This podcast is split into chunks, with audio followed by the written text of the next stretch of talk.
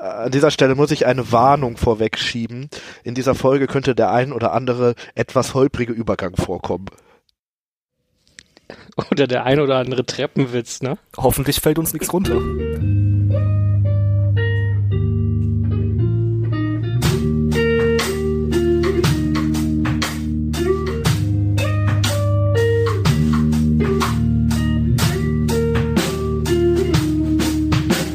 Hör die Ringe. Ein unerwarteter Podcast.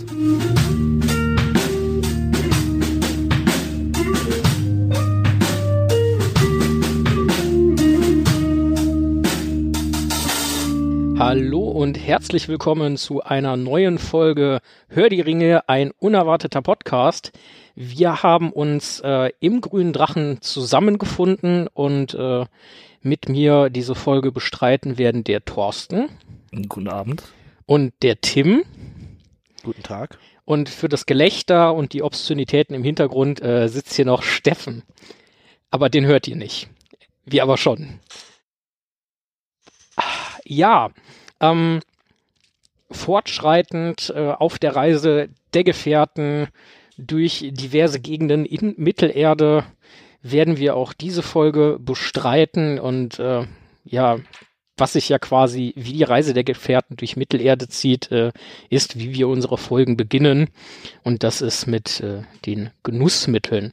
Und äh, Tim, Ich habe die Tabakkrümel gar nicht verstreut. qualmst aus allen aus allen Nähten und aus allen Pfeifen. Äh, was haben wir denn da zu rauchen? Also erstmal äh, weise ich diese dreiste Unterstellung, dass ich aus allen Nähten qualmen würde, äh, zurück. Es gibt durchaus noch äh, nicht äh, qualmende äh, Nähte. Auf der anderen Seite rauchen wir hier natürlich auch was und wir rauchen wieder mal den Corano. Den habt ihr, glaube ich, oh, jetzt müssen wir mal überlegen, wann hatten wir den das erste Mal? Das ist ein Re-Smoke, den wir hier äh, machen. Ähm, und diesmal sind wir wieder ein bisschen im klebrigen Segment unterwegs, würde ich sagen. Man schmeckt nämlich tatsächlich ein bisschen Karamell. Kenner würden das wahrscheinlich rausschmecken. Ähm, ich muss leider widersprechen. Ich schmecke da gar nichts raus. Aber ich habe auch eine sehr laienhafte Geschmackspalette, was Tabak angeht. Ja, für mich schmeckt Tabak nach Tabak.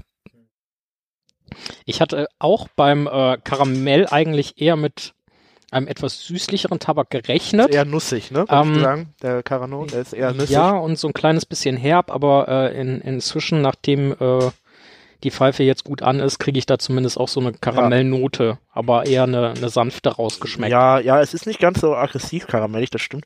Es ist jetzt auch nicht so klebrig wie wenn jemand Killepisch zu einem Tabak gemacht hätte oder so. Äh, wir haben hier äh, auf jeden Fall einen Virginia-Tabak, äh, der auch wieder so ein bisschen auf Flake gemacht wurde, aber dann wieder gewappt, ne? Also äh, so, so eine Ready-Wrapped-Version. Ähm, ich finde, wir haben ja so eine kleine Dose, die ist so ein bisschen bräunlich auch angehaucht. Ich finde es aber eigentlich nach wie vor ganz ich würde sagen, die Tabak. sieht so ein bisschen nach Karamellfarbe aus.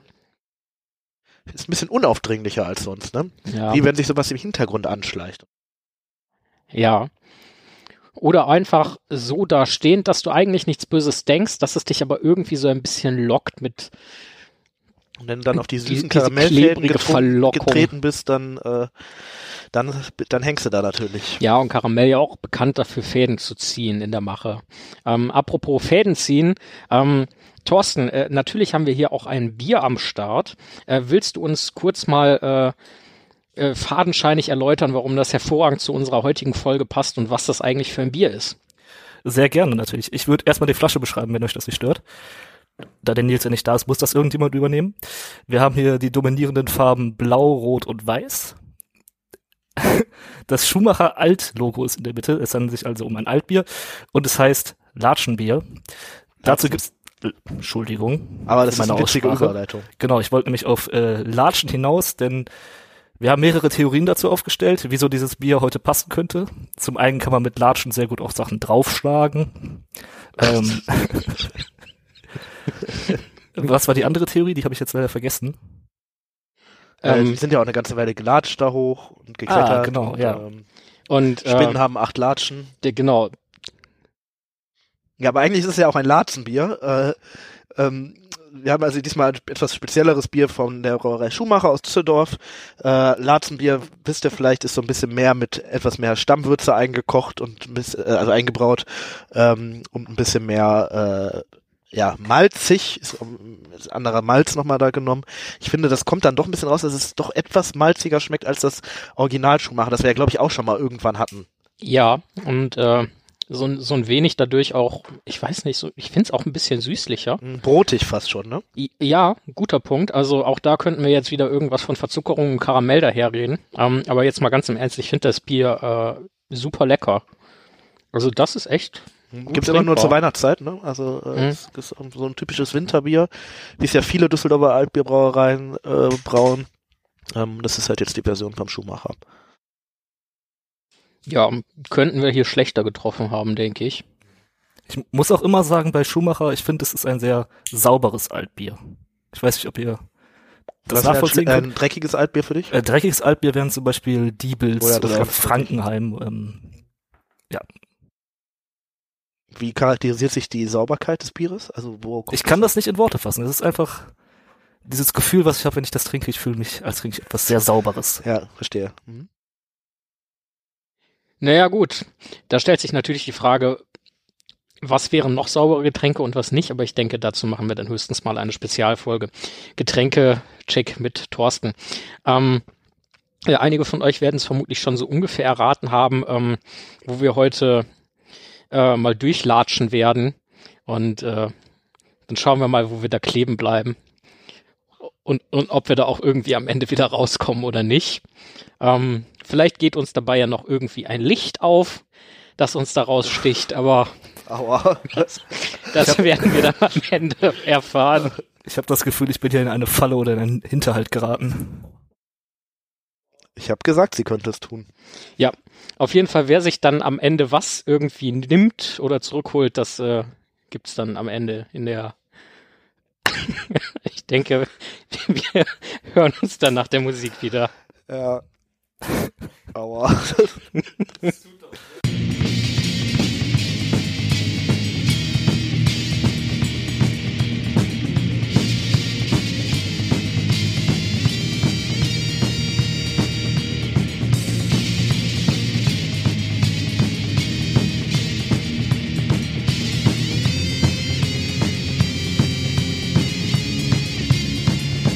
Die Spinnen in Mordor. Ja, und ich würde sagen, damit beginnen wir dann auch äh, mit dem Thema. Und zwar haben wir uns äh, zusammengetan und dachten so, was ist der nächste logische Schritt nach Minas Morgul? Und das ist äh, ja quasi rauf, rauf, rauf die Treppe rauf. Und äh, dann gibt's da einen, einen Tunnel und dann gibt es sie und dahinter ist Kirit Ungol. So, und der Aufstieg dahin und Kirit Ungol selber, das ist heute unser Inhalt. Und direkt mal die Frage, was ist denn Kirit Ungol, Thorsten? Das ist ja, Kirit Ungol ist der Name für den Pass. Genau, also für dieses Gebiet, wo ein Pass ist äh, und dahinter ist eine kleine Festung, die wurde, glaube ich, ursprünglich von Gondor erbaut. Ich weiß aber nicht, ob die da einen anderen Namen hatten, weil ich kann mir eigentlich schwer vorstellen, dass Kirit Ongul Oh, das ist direkt mal eine kontroverse Frage zu Beginn. Ich weiß das auch nicht. Also es könnte sein, also der Turm ist ja von Gondor erbaut worden. Genau, ja. Aber unter welchem Namen der lief, ist äh, uns ja, nicht bekannt. und wussten die von der Spinne? Ja, müssen sie ja eigentlich. Ne? Ja, aber das beantwortet ja die Frage nicht. Das ist richtig. Also, was ist das überhaupt? Okay, es ist eine kleine Festung, beziehungsweise es ist ein Pass und die Festung oder der Turm von Kirit Ungol ist halt nach dem Pass benannt. Ja, genau. Also wir sprechen im Endeffekt über den Spinnenpass, ne? Also wirklich, ähm, Ungol heißt ja auch äh, Spinne, wie uns der Dennis ja schon äh, letztes Mal erklärt hat. Ähm, und es geht wirklich jetzt um den Weg, quasi oberhalb von Minas Morgul gibt es halt noch einen kleinen Pfadpass, den Frodo und Sam dann ja nehmen, um nach Mordor hineinzugelangen, weil direkt über die, den Hauptpass ist natürlich etwas sehr offensichtlich. Der Geheimweg. Also, der Geheimweg. Und ähm, ja, wer lebt denn da? Oder wer wohnt denn da in der Ecke so alles? Orkse. Orks kommen manchmal her, Manchmal verirren sich auch Menschen oder Elben dahin. das stimmt. In früheren Zeiten waren die wohl öfter mal da. Ich denke mal, als Gondor noch ein bisschen größer war und äh, vielleicht Minas Morgul auch noch äh, wirklich bewohnt hat. Ähm, ja, und äh, most important natürlich äh, sie. Um, Also sprich äh, Kankra oder im Englischen Shelob. Ja, ähm, dieses, dieses äh, Shallop oder Shelob, ähm, ich glaube, Steffen hatte eben gesagt, das klingt eigentlich eher, als würde da ein weiblicher Hummer wohnen. äh, findet ihr den englischen Namen etwas unglücklich gewählt oder? Ah ja, ich weiß gar nicht. Also es, äh, es wird ja auch immer nur als spinnartiges Wesen, wird ja Kankra beschrieben, nicht wirklich unbedingt als Spinne an sich. Das heißt, vielleicht ist es ja einfach nur ein riesiger Hummer. Ähm, insofern ist es, denke ich, nicht ausgeschlossen, dass da äh, auch äh, der Name Programm ist. Ich finde den deutschen Namen ehrlich gesagt noch ein bisschen besser, weil der ist eigentlich großartig, weil es bezieht sich auf Kanka ist ja so ein altes Wort für ja, äh, Spinnentiere oder ich glaube diese äh, Schneiderdinger, ne? Nennt man, glaube ich, Kanka. Ähm, und Kankra als Verweiblichung, weil es halt eine, eine weibliche, äh, weibliches Ungeheuer ist, ähm, ist ja eigentlich dann sehr geschickt gewählt, muss man sagen. Das ist äh, quasi das Beginn des Genderns, was Thorsten, äh, Thorsten Tolkien da äh, gemacht hat. Jetzt hast du mein Geheimnis verraten. Äh, ich finde auch tatsächlich, dass Kankra bedrohlicher klingt als Shelob, aber Der Name hat sowas Bedrohliches, das stimmt.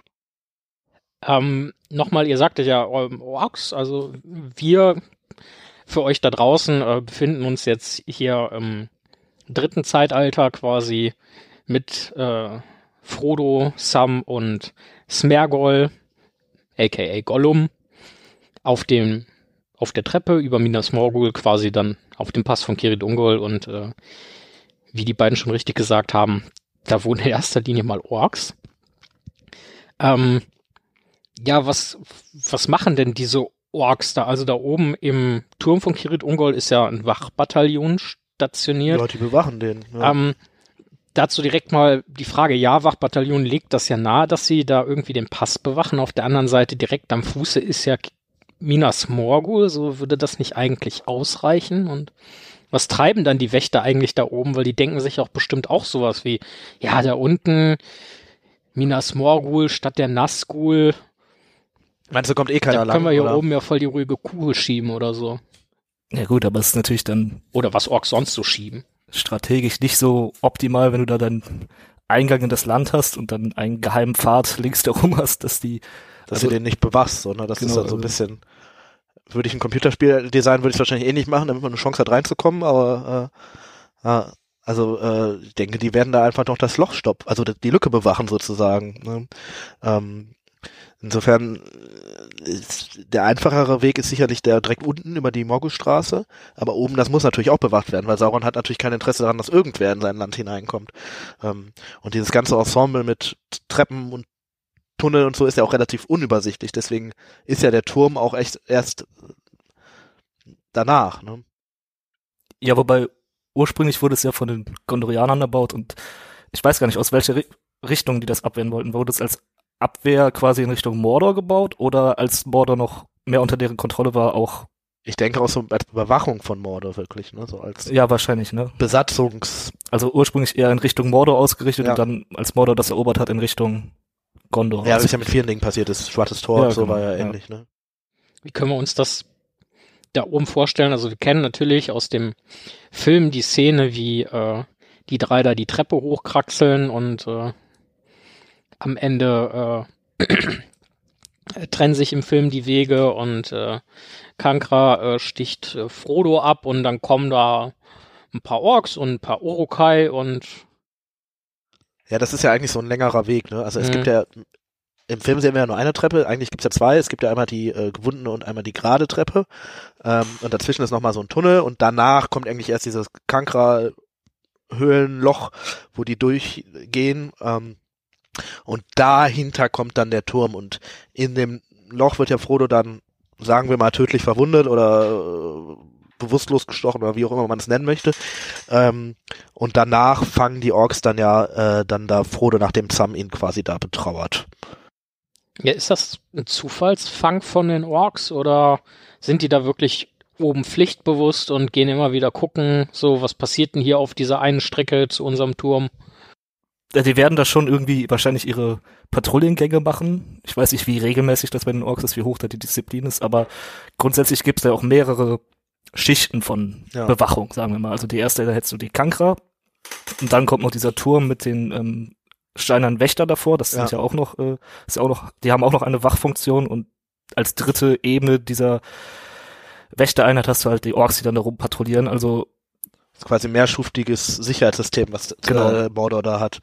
Ähm, und wir sehen ja tatsächlich, ob die, um auf die Frage zurückzukommen, ob die sich da, ob die, warum die den fangen. Wir wissen ja, das sind ja zwei Gruppen von Orks eigentlich, die am Ende dann da sind. Da sind einmal die Orks, die wirklich den Turm bewachen und unten aus Minas Morgul sind ja auch Orks hochgekommen. Ähm, so dass eigentlich schon davon auszugehen ist, dass die irgendwie mitbekommen haben, da ist irgendwas. Und wir gehen jetzt auch mal gucken. Ne? Ob die, die werden wahrscheinlich nicht durch Spinnenloch gekommen sein, sondern irgendwie anders über die Morgulstraße da hoch.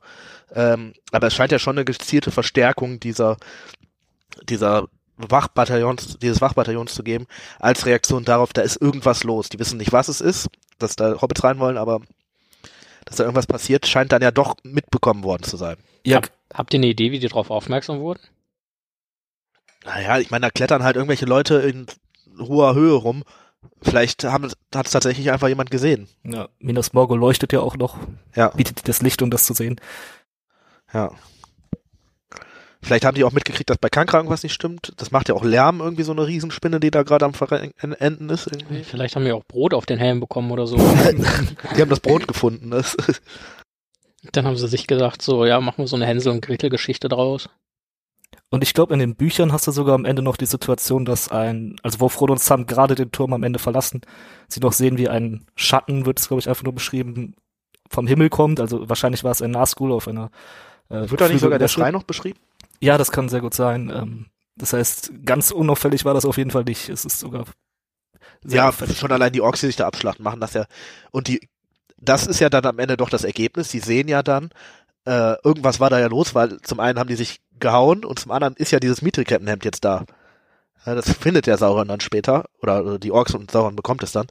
Ähm, und das heißt ja, irgendwas, dass das kein Ork war, der dieses Mithril-Kettenhemd dahin geschleppt hat, ist ja auch für Sauron offensichtlich irgendwie. Er deutet die Zeichen danach vielleicht ein bisschen falsch.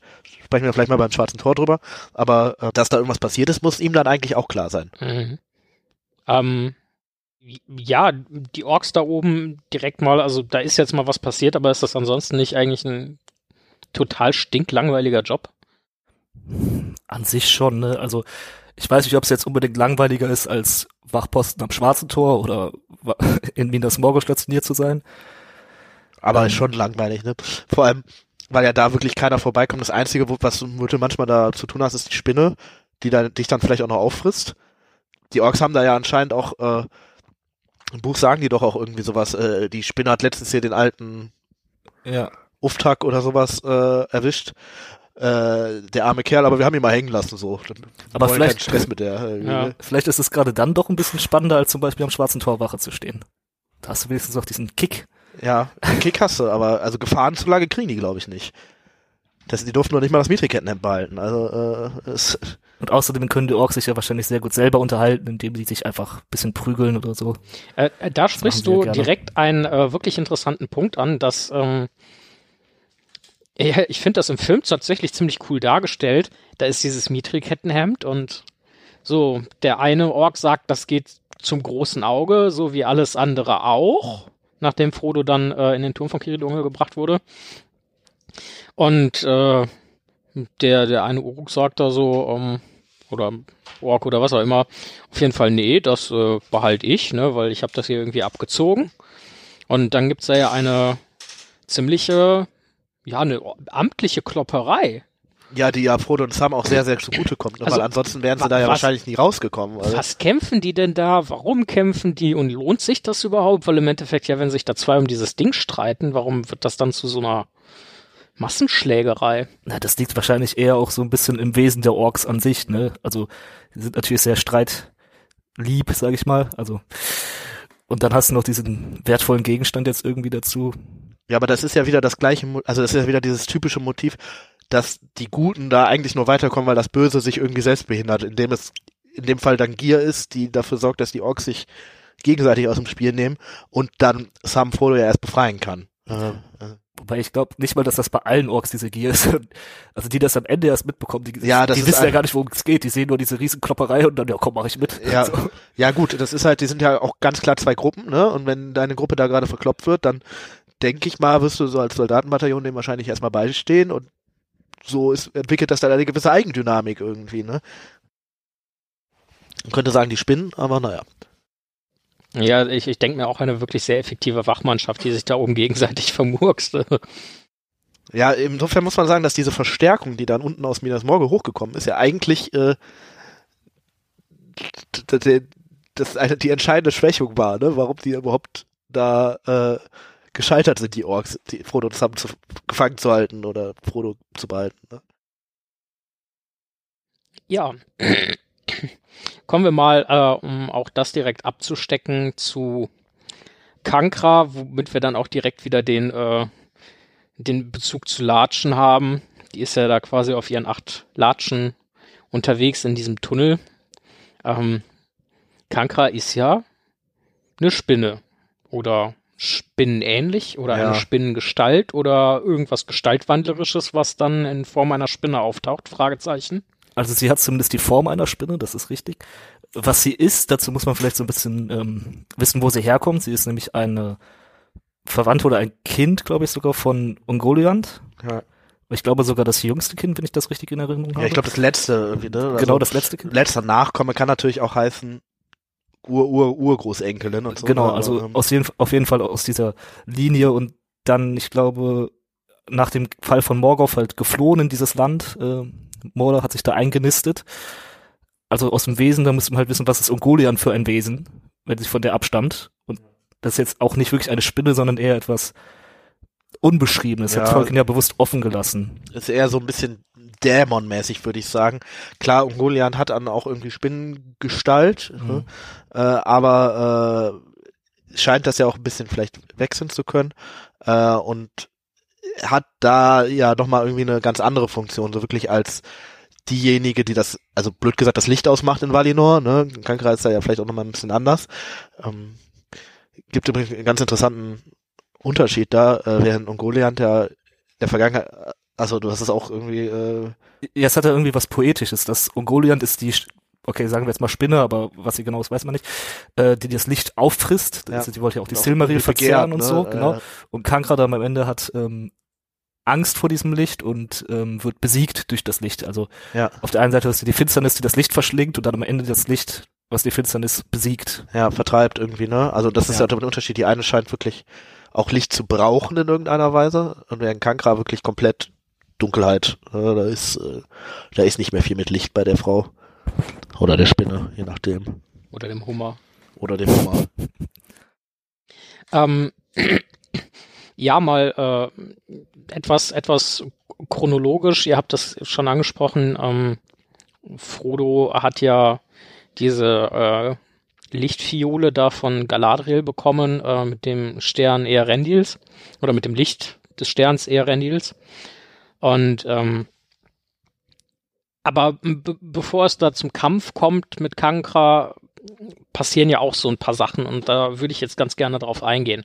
Ähm, Im Film ist es ja so, äh, Frodo, Sam, Smergol schön die Treppe hoch und ja, Sam und äh, Smergol können sich halt so gar nicht leiden und äh, Frodo wird immer ja schwächer und, und energieloser und Sam wirbt sehr davon, ja, hier, Gollum ist böse und will uns verraten und alles und Gollum wirbt sehr dafür, ja, der dumme fette Hobbit, der weiß gar nichts, aber äh, wir beide wissen das, weil wegen dem Schatz und so weiter. Und zumindest im Film erstmal trennen sich dann auf der Treppe ja die Wege. Ähm, in einer relativ kuriosen Szene, sag ich mal. Also die beiden Hobbits schlafen. Gollum wirft das Brot einfach runter, streut ein paar Krümel auf Sam und dann wachen die auf und äh, ist kein Essen mehr da und Gollum ganz scheinheilig, seht, seht. Und dann hat Sam da halt die Krümel drauf und Frodo ist so, ja, Sam, du bist das Was ich immer noch Problem. ein bisschen seltsam finde, weil Frodo wollte die ganze Zeit vorher nie was essen oder trinken und äh, der, der äh, anscheinend ist es dann doch wieder wichtig mit dem Essen. Also, äh, Ja, die ganze Szene mit dem Brot gefällt mir auch gar nicht so gut in den Film, weil ähm, da muss ich auch fragen, als Sam dann runtergeht am Ende die Treppe und das Brot findet, was ist da sein Gedanke in dem Film? Oh, ich habe das Brot gar nicht gegessen. Wusste Ja. ich's doch? Oder also, äh, Sam wusste ja, dass er das nicht gegessen Ja, hat. ja. Das ist dann der entscheidende Faktor, dass er da auf einmal merkt, ich muss jetzt doch wieder hoch. Also Ja, es ist ein bisschen, ein bisschen flach, finde ich tatsächlich. genau. ähm, die Szene passiert ja in den Büchern gar nicht. Das ist auch nochmal an alle Frodo-Hater, die vielleicht hier unterwegs sind. Ähm, diesen Moment, dass Frodo Sam wegschickt, was ja auch oft von Leuten angeführt wird, die sagen, Frodo ist so ein schlechter Ja. Hauptcharakter. Ähm, das passiert nicht in den Büchern. Also Ja, und es geht ja auch vor allem darum, äh, dass, äh, also da ging es den Filmemachern ja wirklich um diesen, diesen, diesen Drama-Twist sozusagen. Frodo soll alleine in den Tunnel und von Sam dann gerettet werden. Im Buch rettet er den ja auch in irgendeiner Form und, aber halt anders, sondern sie sind ja mehr oder weniger die ganze Zeit zusammen. Genau. Sie werden dann kurzzeitig, glaube ich, getrennt, weil, ähm, also sie gehen zusammen in diese Höhle von Kanker rein, sehen die Spinne auch zusammen. Frodo hat halt die Fiole, deswegen ähm, leuchtet er quasi und ist auch sichtbar für Kankra. Kankra hat Frodo wahrgenommen, aber Sam nicht unbedingt, Mhm. weil Sam so ein bisschen außerhalb des Lichts steht. Und dann kommt Gollum tatsächlich und greift Sam an. Ja. Sam muss sich dann erstmal gegen Gollum wehren. Frodo bemerkt das nicht, geht weiter auf Kankra zu. Und Gollum, äh, nicht Gollum, Sam hat dann den Moment, er will Gollum hinterher, als er den, als Gollum abhaut. Und da verlieren die sich so ein bisschen, aber Sam besinnt sich sehr schnell und sagt dann, ich muss äh, nicht Gollum verfolgen, sondern ich muss jetzt zurück zu Ja, Frodo Brot und, sogar äh, tatsächlich. Frodo helfen. Also Ja. im Film greift der Gollum dann später Sam nochmal an, nach der ganzen Nummer. Äh, das ist da halt alles etwas umgestellt worden, aus, ja, sagen wir mal, dramaturgischen Gründen. Ich glaube, das, wie es im Buch ist, hätte wahrscheinlich im Film auch funktioniert. Man hätte halt nicht dieses gehabt, Frodo geht alleine in den Tunnel. Äh, ist halt, ja, Und auch dieses, dieses vorher aufgebaute Präsentieren von der Falle, die Gollum so, so gesehen ja stellt. Oder dem Hinterhalt, den er da ausgeklügelt hat. ja. Ähm, Ja, klar, das ist ein Eis, also klar ist das ein Hinterhalt, ne? Ja, aber hier wirklich, äh, ich finde es schön, dass ihr es selber angesprochen habt. Das wäre jetzt ansonsten die nächste Frage gewesen, ja, wie, wie sieht's denn im Buch aus? Aber ähm, das wurde ja gerade äh, entsprechend dargelegt. Ähm, was halt in, in beiden Fällen der Fall ist, ne, äh, ist diese Lichtfiole und äh, da können wir dann jetzt gerne zu kommen. Ähm, gut, grundsätzlich könnte man davon ausgehen, Kankra wohnt da die ganze Zeit in der Dunkelheit und auch wenn sie dann wirklich mal aus dem Tunnelsystem rauskommt, äh, ist ja direkt neben Mordor, da ist auch alles zugezogen, also wirklich mit Licht hat die ja nichts zu tun. Ähm, ist diese Fiole am Ende wirklich der Schlüssel zum Sieg, weil die Kankra so fertig macht? Ähm, also die ist auf jeden Fall in zwei Situationen sehr hilfreich. Einmal bei der Kankra-Situation. ja, ohne die Fiole wäre es wahrscheinlich deutlich schwieriger gefallen, äh, Kankra zu, zu verwunden an Sams Stelle, weil Kankra sieht im Dunkeln wahrscheinlich deutlich besser als Sam und Sam würde halt wie so ein blindes Huhn da rumlaufen und sich einfach wahrscheinlich abschlachten lassen. Also an der Stelle die Fiole sehr, sehr wichtig. Und an anderer Stelle wird die Fiole zumindest in den Büchern nochmal wichtig. Danach, also nach die Kankras Lauer, ähm, und bevor Sam in den Turm geht, sind ja noch diese steinernen Wächter. Die sieht man in den Filmen auch kurz, in so einem Shot ja, irgendwie in so, so, ne, ja. Genau, in so einem komischen Winkel auch. Das soll so ein bisschen bedrohlich wirken. In den Büchern spielen die aber auch eine ganz andere Rolle noch. Das sind nämlich eigentlich auch lebendige Wesen irgendwie. Die haben Ja. zumindest ein Bewusstsein. Und die dienen als Warnsystem für die Orks. Wenn da jemand kommt, dann sagen die quasi Bescheid. Und Sam blendet die aber mit dieser Fiole, glaube ich, sowohl beim Reingehen als auch später beim Rausgehen. Und kommt so überhaupt erst daran vorbei. Also die Fiole an zwei Stellen auf jeden Ja. Fall der Schlüssel zum Sieg, kann man so sagen, ja. um vielleicht mal ein bisschen näher auf die erste Stelle einzugehen. Ich glaube, da gibt's kommen viele Sachen zusammen, die für Kankra dann ungünstig sind. Zum einen wird sie dann natürlich auf einer rein objektiven Ebene komplett aus ihrer normalen Umgebung rausgerissen. Die ist ja gerade da in dem Tunnel, weil es da dunkel ist, weil es kein Sonnenlicht da gibt, weil dieses ganze Scheiß, den sie, auf den sie keinen Bock hat, da halt nichts ist. Und dann bringen die halt dieses ul- ultrahelle Licht dahin. Ist schon mal ungünstig für sie. Sieht wahrscheinlich im Hellen auch einfach nicht so gut. Ne? Ähm, ändert halt einfach mal so rein die, die physikalischen Gegebenheiten da unter Ort.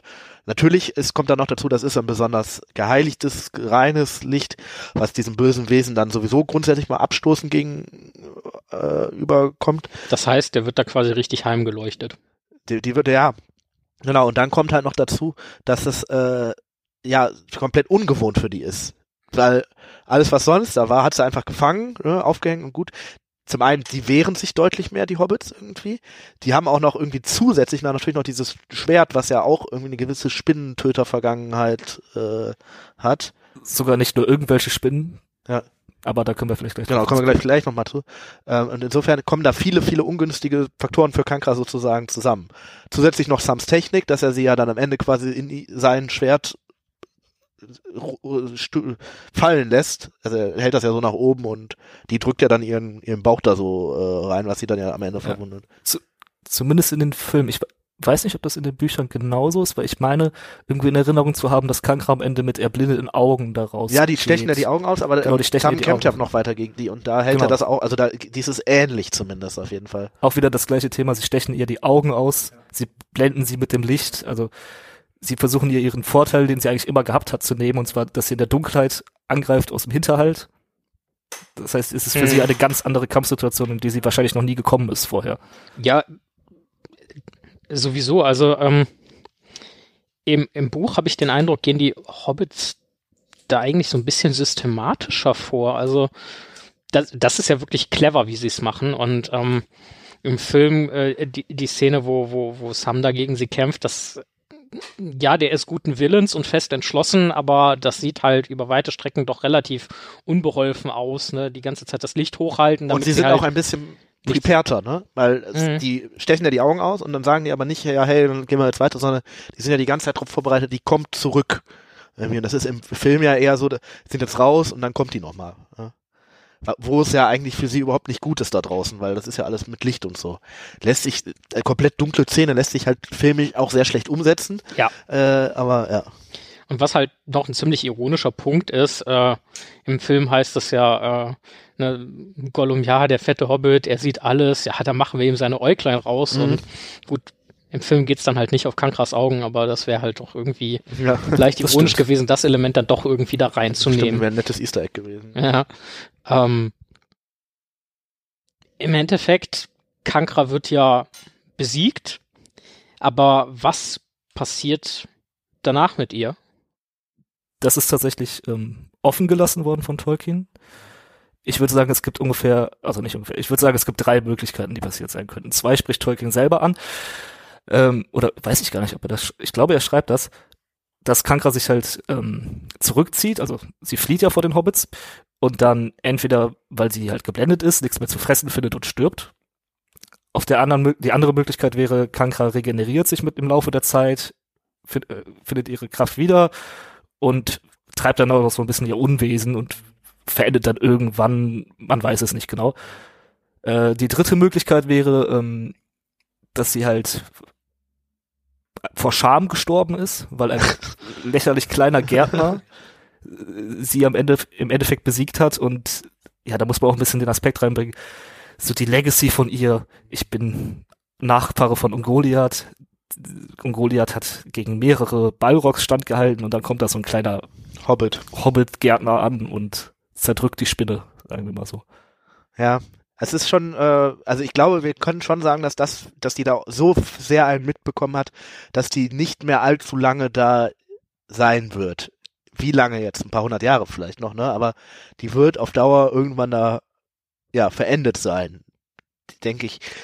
Es wird ja, glaube ich, sogar auch irgendwann gesagt, ja, sie wird auf jeden Fall nicht mehr gesehen danach irgendwo anders. Ne? Vielleicht ist sie einfach in die tiefste Höhle gekrochen und schläft da jetzt für immer. Und solange da keiner Mithril abbaut da in dem Mordor, dann ist alles gut. Äh, aber ja. Aber im Endeffekt, das hängt ja auch so ein bisschen an der Frage, was ist denn Kankra jetzt konkret für ein Wesen? Also äh, ist das eine für sie tödliche Verwundung oder halt nicht? Und ich weiß halt nicht, wie man irgendwie seine ausgestochenen Augen oder sowas regenerieren soll. Das stelle ich mir jetzt erstmal spontan kompliziert Ja, und die hat ja auch so ein richtig, also Messer schon wirklich in den Bauch bekommen. Ne? Aber ich glaube tatsächlich nicht, dass die Verwundung an sich tödlich für sie wäre, sondern eher, dass sie nichts mehr zu essen findet aufgrund ihrer Blindheit. Was auch wieder äh, eine Parallele wäre zu Ungoliath, die ja auch irgendwann Sich selber sich selber hat, verzehrt hat und Kankra stirbt quasi auch an Hunger. Also Also eigentlich fast ein tragisches Schicksal auf der anderen Seite. Ja. Ist halt so eine Riesenspinne im Gebirge, natürlich erleidet die ein tragisches Schicksal, das andere wäre ja schlimm. Gerade für einen Spinnenliebhaber wie Tolkien, äh, äh, wäre ja alles andere irgendwie nicht äh, angebracht gewesen. Äh. Das ist sowieso so eine Sache, so, also Tolkien als äh, Alter, Spinnen und Katzen als- konnte der nicht gut leiden. Das- Ja, aber auch so für die Geschichte. Also er bedient sich ja an allerlei äh, Mythen, Sagen und äh, teilweise Religionen. Ähm, wenn wir auf der einen Seite halt Ungoliant haben, die ja im Endeffekt in Anführungszeichen im Paradies so ein bisschen das Licht ausschaltet und da jetzt halt ein Überbleibsel ihrer Brut Kankra, warum hat er keine Schlangen genommen? Das ist also ja gut, Frage. er mochte keine Spinnen, aber Schlangen hätten sich ja auch irgendwie angeboten, oder? ja, Vielleicht dachte er sich, das wäre dann zu offensichtlich, die Parallele. ja, vielleicht wäre das echt so eine, ja, es, ja, und, und der Basilisk war schon besetzt. Nee, Moment, das, die Zeitlinie war anders. Okay. ja. Ähm, Aber Schlangen kommen auch nicht gut weg bei Tolkien, da muss man auch sagen. Aber vielleicht auch zu äh, viel Parallele zu Drachen und so. Vielleicht wollte er das auch vermeiden da an der Stelle. Interessant. Also, ähm, was ja dabei ist, also Gollum stellt ja, oder hat ja wirklich konkret den Plan, ja, hm, ich muss mir die Hände nicht schmutzig machen, sondern das macht Kankra. Also weiß Gollum offensichtlich, dass sie da ist. Ähm, Er hat ja auch keine Chance. wie ne? wie, ist denn, wie ist denn so die, diese Beziehung von Gollum und Kankra? Also ist das irgendwas total abgespaced, das da oben in den, in den Höhlen vom Mordor? Ähm, also Also Ungoliant hat sich ja immer mit ihren Nachkommen gepaart. Wenn jetzt Kankra die letzte ist, hat die ja nicht mehr so viel, also kann die sich ja nicht mehr so viel aussuchen. Und wir wissen, dass Kankra sich gepaart hat, denn die Spinnen im Düsterwald, die auch ähm, von Stich getötet wurden, von Bilbo, oder zumindest teilweise, das sind äh, Nachfahren von Kankra. Das heißt, sie muss sich irgendwie gepaart haben. Und da bleibt ja entweder noch Sauron oder Gollum. Ich sag, sag's jetzt mal, wie es ist. Äh, Und da die ja keine bösen, keine Ringe haben, die Spinnen, äh, die sagen nur leider, glaube ich, nichts mit äh, Schatz, Schatz, Schatz. Ne? Ach, daher das Schatzding, ja.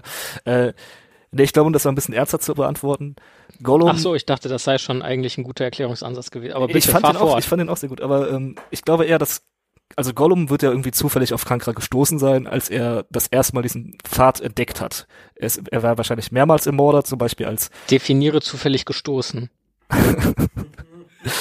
ja, Also, ich meine, rennt er da, ich, ich weiß nicht, was euer Problem ist, aber rennt er da einfach in den Tunnel rein und äh, dann macht auf einmal Ich weiß gar nicht, weil der nichts so sehen krass kann und dann trifft, und dann ist er irgendwie in Kankra reingelaufen. Also wir wissen oder? ja, dass Sauron ihn freilässt und da geht er ja den gleichen Weg zurück. Genau. Da hat, lässt ja Kankra ihn anscheinend irgendwie durch. ich glaube eher, dass das so ein Ding ist von wegen ähm, Gollum lockt öfter mal Leute zu Kankra, damit Kankra die essen kann. Aber der, der kann ja da eigentlich nur Orks hinlocken, weil was anderes rennt da ja nicht rum. Oder ich glaube, der, also Gollum wird ja nicht irgendwie ein Waldläufer aus Isilien an Minas Morgul die Treppe hoch Ja gut, vorbeigelockt in diesen Tunnel Äh, sie gelockt. ist ja auch Orks, das ist ja jetzt nicht so das Problem. Ähm, weil, also Gollum kennt auf jeden Fall ihre Gewohnheiten, der weiß ja, er will sie ja dahin locken, weil er weiß, Kankra lässt die Knochen über und dann hofft er sich, er hofft er sich da äh, die, den Ring zwischen den Gebeinen von den Hobbits zu finden. Und ich Weil meine, er auch weiß, dass das eine der wenigen ist, die mit dem Ring überhaupt nichts anfangen kann. genau. Die Orks würden den halt sofort zu Sauron bringen. Ja, und die, die kann, wie soll die den Ring denn nehmen? Also ich meine, mit den, mit den, mit den Latschen, die sie hat, da diese acht Beine und und ich meine, Finger.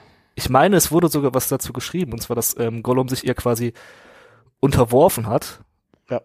Und das würde halt für diese Deal-Theorie sprechen, dass Ja. Gollums, also Kankra hat Gollum wahrscheinlich am Leben gelassen, weil Gollum ihr irgendwie gezeigt hat, okay, ich lock hier Leute hin, die kannst du essen und dafür ja lässt du mich eigentlich in auch wieder zeigen müsste, dass sie eigentlich keine richtige Spinne, sondern irgendwie eine andere Art von Kreatur Genau, also- ist, die ja da auch ganz bewusst sagt, aha, der kann mir noch irgendwie nützlich sein.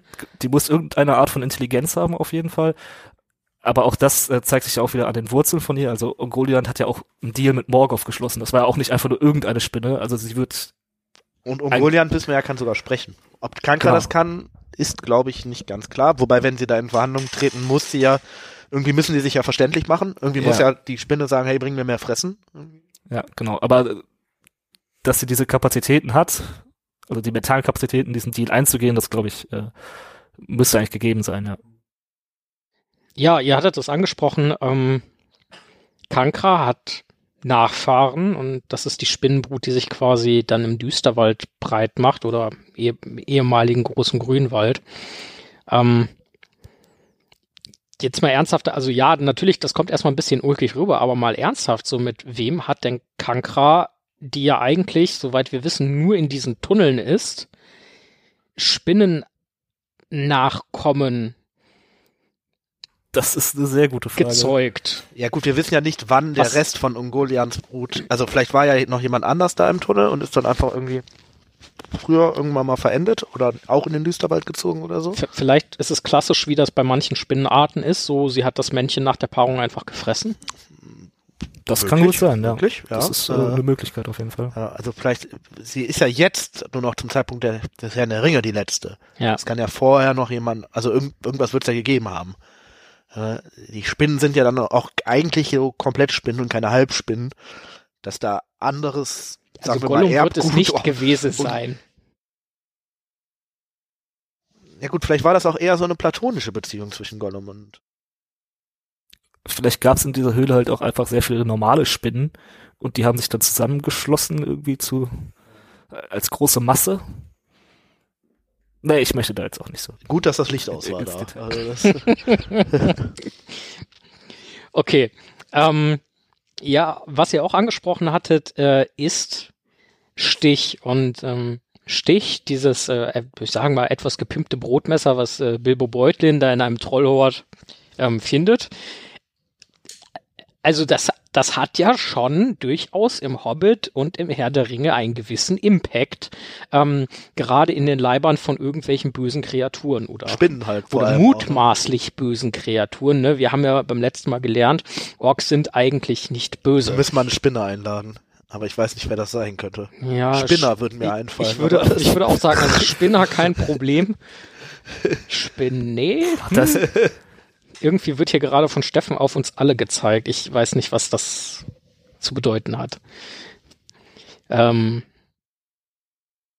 ja, aber so Stich rasiert ja im, im Düsterwald Kankras Brut quasi und äh, dann letzten Endes auch Kankra. Also man sagt ja immer, also diese, diese Elbenschwerter äh, nach großen Schlachten und so weiter, die sind halt irgendwie nach dem benannt, was sie dann halt auch so machen. Ist das vielleicht irgendwie doch so das verschollene Spinnenmesser?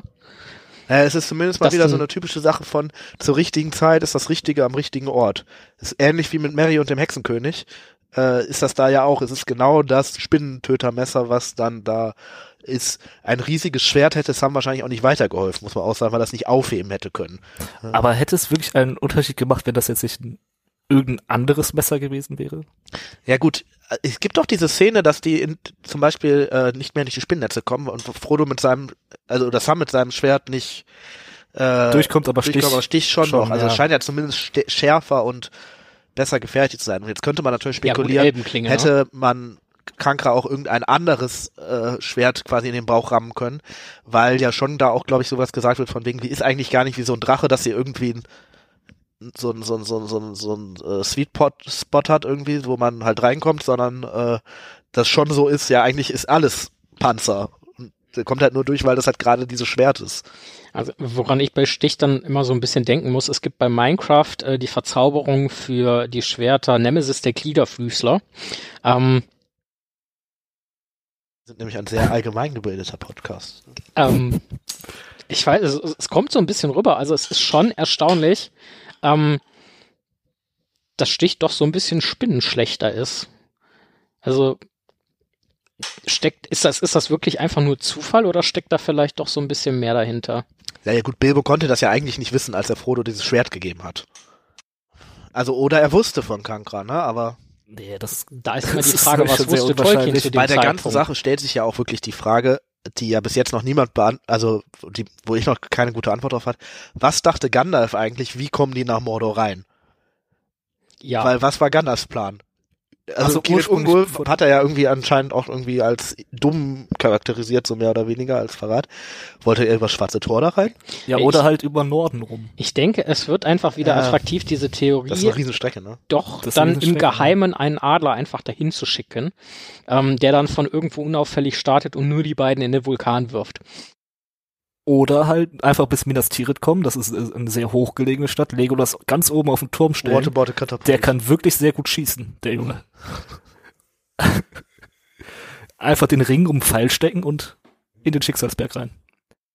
Gut, ich würde sagen, ähm, von äh, Kankra, ihrer Brut, was möglicherweise aus ihr geworden ist ähm, und so weiter, ne nehmen wir dann an der Stelle nochmal ein wenig Abstand ähm, und kehren quasi dahin zurück, so Kankra schaltet Frodo aus, äh, wird erfolgreich bekämpft, aber Frodo wird ja nichtsdestotrotz gefangen genommen und von den Orks abtransportiert, komplett ausgezogen und alles.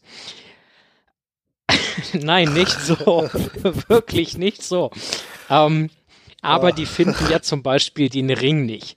Denn der wurde ihm gestohlen, äh, nee, nicht gestohlen, sondern Sam hat ihn in weiser Voraussicht an sich genommen. Ähm, direkt mal zwei Fragen dabei. Also Sam nimmt den Ring, das ist ja vielleicht auch irgendwie verlockend, und er versucht überhaupt nicht Frodo wiederzubeleben. Ja, da sieht man mal wieder, wie wichtig das ist, regelmäßig einen Erste-Hilfe-Kurs zu be besuchen. Äh, also Sam hat anscheinend auch nicht wirklich geguckt, ob Frodo noch lebt, weil die, wenn die Orks das erkennen und er nicht, ist natürlich schon die Frage, ja, wie kann das eigentlich sein? Ne? Äh, und das andere ähm, ist natürlich, jetzt mal um ein bisschen ernster zu werden, das ist für Sam natürlich eine scheiß Situation, keine Frage. Aber er weiß halt auch gar nicht, also er hat ja mehrere Möglichkeiten eigentlich und er entscheidet, sich dann ja doch irgendwie für die richtige. Er kann entweder den Ring nehmen und damit irgendwo anders hinrennen. Ne? Er nimmt ja dann am Ende den Ring und geht weiter nach Mordor. Er hätte auch einfach bei Frodo bleiben können und sagen, hey, das reicht mir jetzt. Er hätte auch einfach, wäre ja auch irgendwie nachvollziehbar gewesen, wenn die Orks ankommen, sein Schwert nehmen, irgendwie ein, zwei Orks irgendwie niederknüppeln und dann von denen irgendwie erstochen werden können. Ja? Alles wäre ja irgendwie nachvollziehbar gewesen. Und was er tut, ist ja, er nimmt den Ring und versteckt sich so mehr oder weniger erstmal. Ne? Ohne den Ring jedoch zu benutzen. Wichtig. Setzt er ihn nicht auf? Doch, ich meine, er setzt, er setzt ihn, ihn auf. auf. Ja. Im, Im Buch, ja. In den Büchern setzt ja, er ihn ja. auf, um an den Orks vorbeizukommen. Ja. Und ich glaube sogar bis in, in den Turm rein. Ja. Das, das ist eine Diskrepanz, zu der ich äh, äh, gleich kommen würde. Ähm, in dem Fall, also jetzt im Film erstmal nicht. Ähm, Im Buch gut, um an den Orks vorbeizukommen. Und dazu, was wir im Buch auch haben, dass er ja scheinbar noch irgendwie ein Nazgul ist. So, warum wird denn dieser Ring nicht gefunden? Vielleicht ist der Nazgul ja da, weil Sam den Ring aufgesetzt genau, hat. aber der kommt ja ein bisschen später. Ne? Dann muss man sich ja doch die Frage stellen im Anschluss, warum wird das Ganze einfach aufgegeben? Also da müsste doch in Border großer Alarm herrschen, wenn gewusst werden würde, da wurde jetzt gerade der Ring angezogen. Oder? Ja, wenn das denn gewusst wird. Die Nazgul spüren das ja eher so auf einer hier ist irgendwas eben. Die werden ja davon angezogen. Die haben ja jetzt keinen On-Off-Schalter, hey, da hat gerade jemand den ja, Ring ja. an. Ne? Aber, aber was, was spüren sie denn noch auf diese Art und Weise? Also wenn sie das immer nur spüren, wenn irgendwie der Ring im Spiel ist, dann müssen die da ja schon drauf schließen können, oder? Ja. So, ganz kurz, äh, könnte es einfach sein, dass das mit Sams äh, offensichtlicher besseren Resistance gegen diesen Ring zu tun hat? Dass er halt eben nicht wie so ein Leuchtfeuer da auftaucht, sondern ne, da er sowieso nicht so corrupted bei dem äh, von dem Ring wird, ist es ja ist vielleicht eher auch einfach der der springende Punkt ich, dabei. Ich glaube, ich glaube, dass das tatsächlich unerheblich ist. Und er hat ihn ja bis jetzt nie aufgehabt, ne? Also ja, er hat ihn nicht aufgehabt, aber äh, wir wissen ja ein paar Dinge. Also erstens, ähm, die Nazgul spüren permanent die Anwesenheit des Ringes. So, wie ausgeprägt das dann ist. Ne? Ich meine, der liegt ja auch irgendwie x Jahre im Fluss, dann ist er 500 Jahre bei Gollum. Ähm, und dann wandert er halt so ein bisschen durch. Der äh, ja auch im Zwischendurch wird er immer benutzt, ne? Die Gollum benutzt den, Bilbo benutzt den, da kommt ja auch nicht direkt Nazgul angeflogen. Aber da waren die Nazgul ja auch noch nicht so stark. Die Nazgul haben ja auch äh, direkte Connection mit Saurons Power und umso stärker Sauron wird, umso stärker werden auch die Nazgul. Ja, aber ist es wirklich erheblich dafür, wer jetzt den Ring anzieht und ähm, wie sehr der Ring möglicherweise von dem Wesen schon Besitz ergriffen hat? Ich weiß es nicht. Das ist also, eine interessante Frage. Das würde für mich darauf ankommen, ähm, woher kommt dieses Gefühl von den Nazgul? Also hängt das damit zusammen, einfach nur jemand hat den Ring an oder halt wie stark fühle ich diesen, diese Korruption ich glaube, vom Ring? Es ist eher noch was anderes. Es ist doch auch so ein bisschen, wenn Frodo den Ring anzieht, dann sehen wir immer, dass er ein bisschen in diese Geisterwelt hinüber ähm, kommt. Er sieht alles anders, die Nazgul sehen ganz anders aus. Ähm, und vielleicht ist es tatsächlich so, dass die Nazgul dich in der Geisterwelt sehr gut sehen können, weil es ja ihre Welt sozusagen ist. Dieses Zwielicht, ähm, ne? Und Sam aber einfach noch nicht so weit ist, dass der, wenn der einmal den Ring anzieht, in die Geisterwelt fällt. Weil ja, genau. er halt da dann, dann könnte das dann Resistance nennen irgendwie, ne? Aber das ist eher weniger so natürlich. Mhm. Das sind ja zwei Aspekte. Das eine ist der Korruptionsaspekt, der ist bei Sam überhaupt noch nicht ausgeprägt, weil der vom Wesen her nicht so ist und weil er den Ring jetzt auch zum ersten Mal erst hat. Und der andere ist ja der, ich ziehe den an und die wissen direkt, wo ich bin. Was ja an Ja. der Schwelle zum Morde schon wahrscheinlich ein bisschen gefährlicher ist als im Auenland. Ich, Aber es ist ja, es ist ja trotzdem davon auszugehen, dass äh, schon wahrgenommen wird, dass der Ring da benutzt wird und dass dann nicht großartig viel weiter geguckt oder gesucht wird. Oder wird vielleicht tatsächlich wissen's ja gesucht gar nicht, die und Hobbits am gehen Ende ja kommt weiter. das nicht ne? raus. Also vielleicht suchen die ja da Kirit Ungur. Es macht sicherlich vielleicht auch Sinn, tatsächlich mal bei der Spinne nachzugucken, weil aber dann müsste da ja quasi Großalarm sein, wirklich. Also, wenn die das so connect, also diese Verbindung herstellen würden. Ich glaube eher, es ist ähm, tatsächlich das, was Steffen gesagt hat, dass Sam einfach noch nicht so weit war, nicht in diese Geisterwelt abgedriftet ist, der Grad an Korruption noch nicht so hoch war. Also die andere Erklärung macht für mich einfach keinen Sinn. Und, und um mal einen relativ langen Bogen zu schlagen, ähm, bei der Herausforderung äh, am Schwarzen Tor, also Aragorn fordert ja über den Palantir ähm, Sauron quasi heraus, ähm, geht ja, also geht ja gar nicht so hundertprozentig klar hervor, was weiß Sauron denn jetzt genau oder was nimmt der ganz konkret an? Weil Sauron muss ja bis zu einem erheblichen Punkt davon ausgehen, auch bei den ganzen Gerüchten, die er gehört hat, der Ring ist aufgetaucht, der ist quasi im Besitz der äh, guten Seite. Ähm, und es wäre jetzt sicherlich auch irgendwie naheliegend, dann davon auszugehen, okay, Aragorn beziehungsweise die Menschen haben mich vor Minas Tirith geschlagen. Jetzt fordert mich der Menschenkönig heraus, kommt zu was meinem Tor. haben, ne? Ja. Was wird der wohl haben? Auf der anderen Seite müsste ja eigentlich die Präsenz des Ringes da wahrgenommen worden sein, also deutlich vorher da oben auf dem, auf dem Pass von Kirit Ungol. Und im Endeffekt, äh, äh, Sauron ja, quält ja letzten Endes auch die Delegation, die da zum Schwarzen Tor kommt, oder Saurons Mund in dem Fall damit, so ja, wir haben da Ja, aber Nee. vielleicht liegt es auch daran, dass, also, das ist zumindest die einzige Erklärung, die ich hätte, warum nicht so weiter nach Mordor reingesucht wird, ähm, nämlich, dass Sauron sich vielleicht nach wie vor nicht vorstellen kann, dass jemand diesen Ring kaputt machen möchte. Ja, Weil das ist ja der einzige Ja. Grund, mit dem Ring nach Mordor reinzugehen. Wenn ich Sauron herausfordern oder ersetzen möchte, gehe ich auch mit dem Ring nach äh, Mordor hinein, aber mit einer Armee und nicht mit zwei Hobbits. Vielleicht dachte sich Sauron auch, das jetzt so eine Art Attentat. Da kommt jetzt jemand mit den Ringen und fordert mich im 1 gegen 1 heraus in Baradur und macht mich da fertig, Ja. Damit ich nicht diese riesige Mordor-Armee äh, Also wir sehen ja am Schwarzen muss. Tor, dass zum Beispiel dann gesagt wird, eine Verschwörung wurde, äh, Spione, so. Mhm. Das sind natürlich schon Begriffe, die du auch benutzt, wenn du nicht wirklich weißt, was da los war irgendwie, ne? Und das ist dann vielleicht noch der letzte Punkt. So viele Leute überleben den ganzen Bums ja gar nicht, ne? Es gibt nicht so, ich glaube, es kommen zwei Orks aus der ganzen Nummer irgendwie raus, die nach, die durchlaufen. Das können aber natürlich auch irgendwelche Boten sein, denen du sagst, hey, hier war gerade irgendwas los. Die Orks wissen ja aber vielleicht ja gar nicht, dass Sam den Ring auf hatte. Der Nazgul spürt das nur so unbewusst. Vielleicht hat, fehlte da einfach wirklich so der Link. also einfach eine sehr unübersichtliche Gemengelage. Ja, vielleicht ist das dann die Zeit, genau die das äh, verschafft, die sich die ja verschaffen, ne? Weil Sauron ja wirklich bis zum Ende, bis Frodo den Ring im Schicksalsberg anzieht, nicht davon ausgeht, dass der Ring zerstört wird. Vielleicht hatte Sauron auch gerade einfach äh, sehr viel zu tun zu dem Zeitpunkt und diese Nachricht war ihm gerade nicht wichtig genug, dass er sich direkt darum kümmert. Ja, weil es halt auch, es ist ja keine 100% Sache, ne? Genau. Es ist ja ein unbewusstes Gefühl, vielleicht von so einem auch, Nazgul. genau, der Nazgul wollte vielleicht auch nicht direkt so, ah, ich habe jetzt hier so ein Gefühl, da gehe ich jetzt mal zum Chef. Sondern der wollte sich schon mit sicher der sein. Nachricht so, hey, äh, ich weiß eigentlich gar nicht, was los war. Und, Genau. ne? Ja, Ich bin der Autopilot hin und dann war ich komplett planlos. Kann ich jetzt eine Gehaltserhöhung bekommen? Und am Ähm, Ende, alles, was sich denen ja erstmal bietet, ist eine Schlägerei unter Orks. Es wird öfter vorkommen, dass die sich da gegenseitig irgendwie abschlachten. Ja gut, du hast das Mittelhemd, genau, du also du das weißt schon, dass da. Das Mittelhemd kommt, aber muss, braucht ja auch einen gewissen Zeitpunkt, bis das von da in Baradur ist. das stimmt. Das wird ja ein paar Tage dauern. ja, weiß nicht, per Luftpost, also das geht glaube ich Ja, aber gibt ja keine Luftpost. Die Orks sind ja weg Äh, und der Nazgul kommt ja später. Der Nazgul hat ja von dem Mittelhemd erstmal nichts. Ah, das stimmt schon, ja. Möglich. Ähm, um nochmal auf äh, Sam zurückzukommen, so, ähm, und dann im Endeffekt, er verfällt diesem Ring ja nicht, sondern er geht nach Kirit Ungol rein, haut da äh, noch ein paar Orks, äh, findet und befreit Frodo und gibt ihm dann den Ring auch wieder zurück. Genau.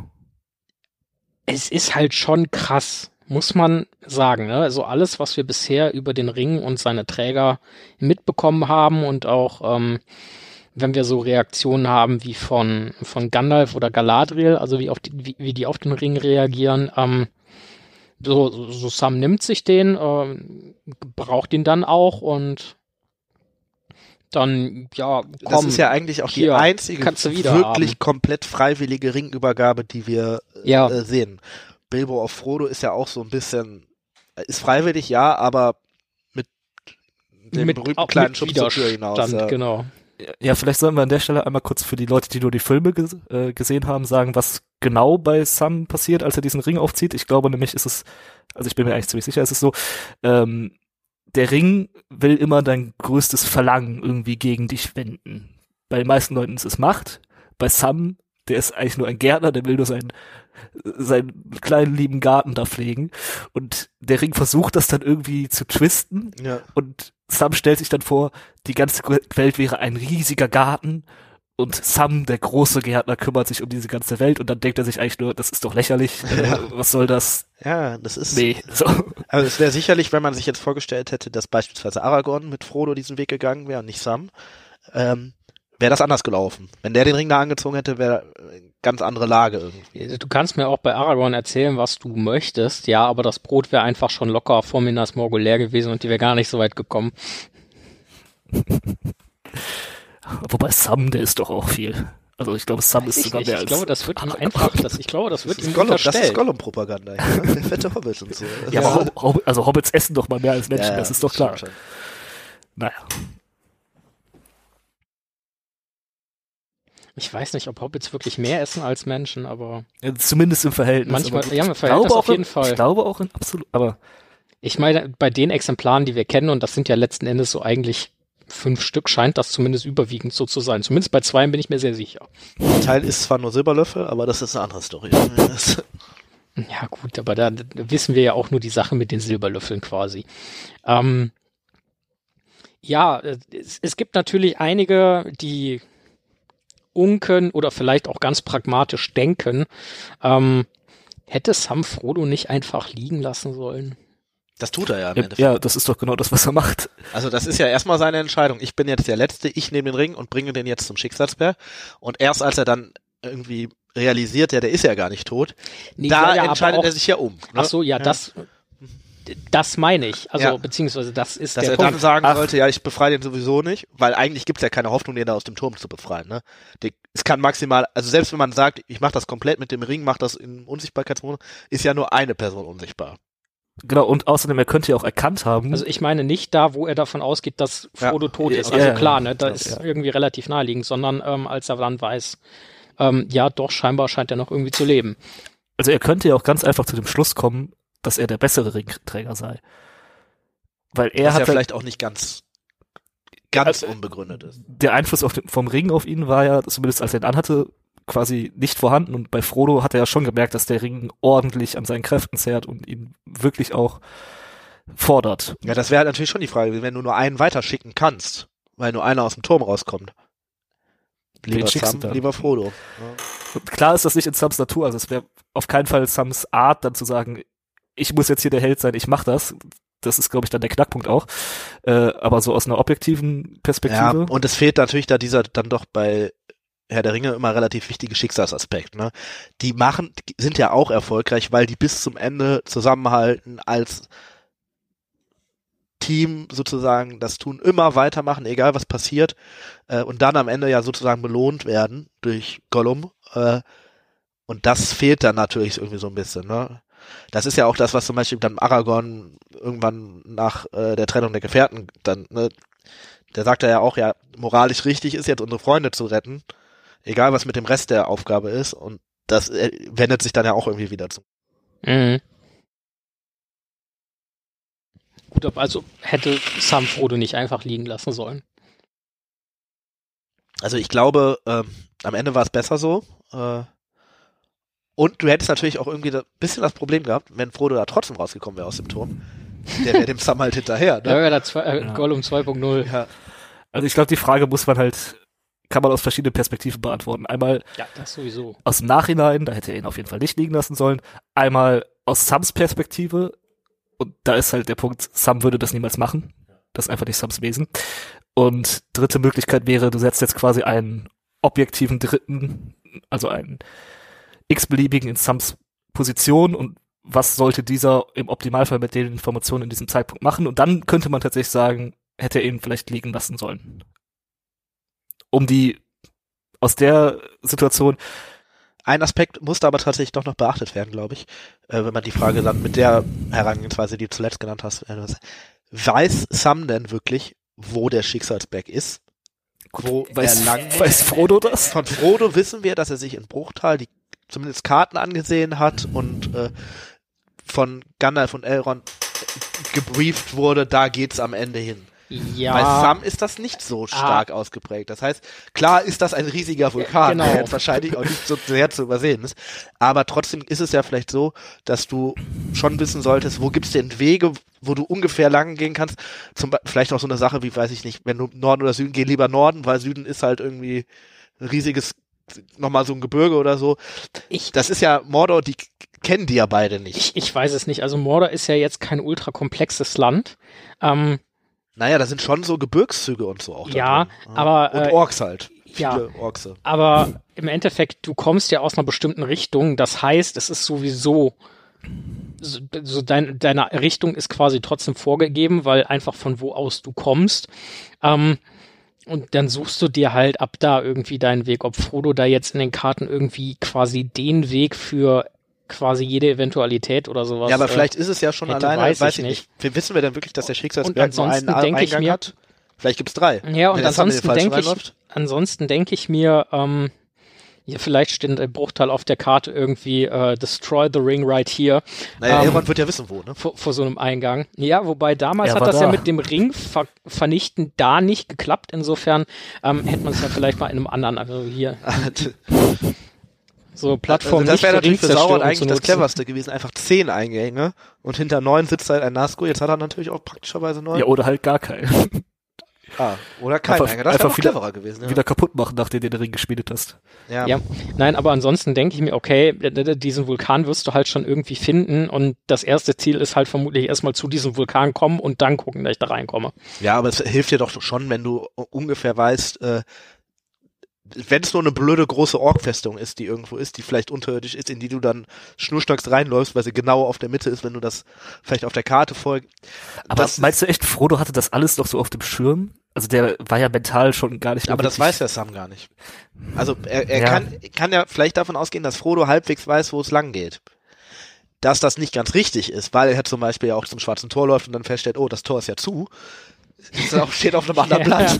äh, aber äh, mit Frodo könnte halt ein gewisses Maß an Informationen verloren gehen. Das ist eigentlich alles, was ich nochmal als Aspekt Ja, gut. Äh, anmerken wollte. Das ist, das ist äh, wahr. Ähm, kommen wir nochmal äh, zu, wir schlagen heute große Bögen, ähm, aber ich finde es auch cool, wie wir in die, in die Themen reinschauen. Ja, die Frage erübrigt sich eigentlich fast, ähm, aber trotzdem einfach der Vollständigkeit halber so.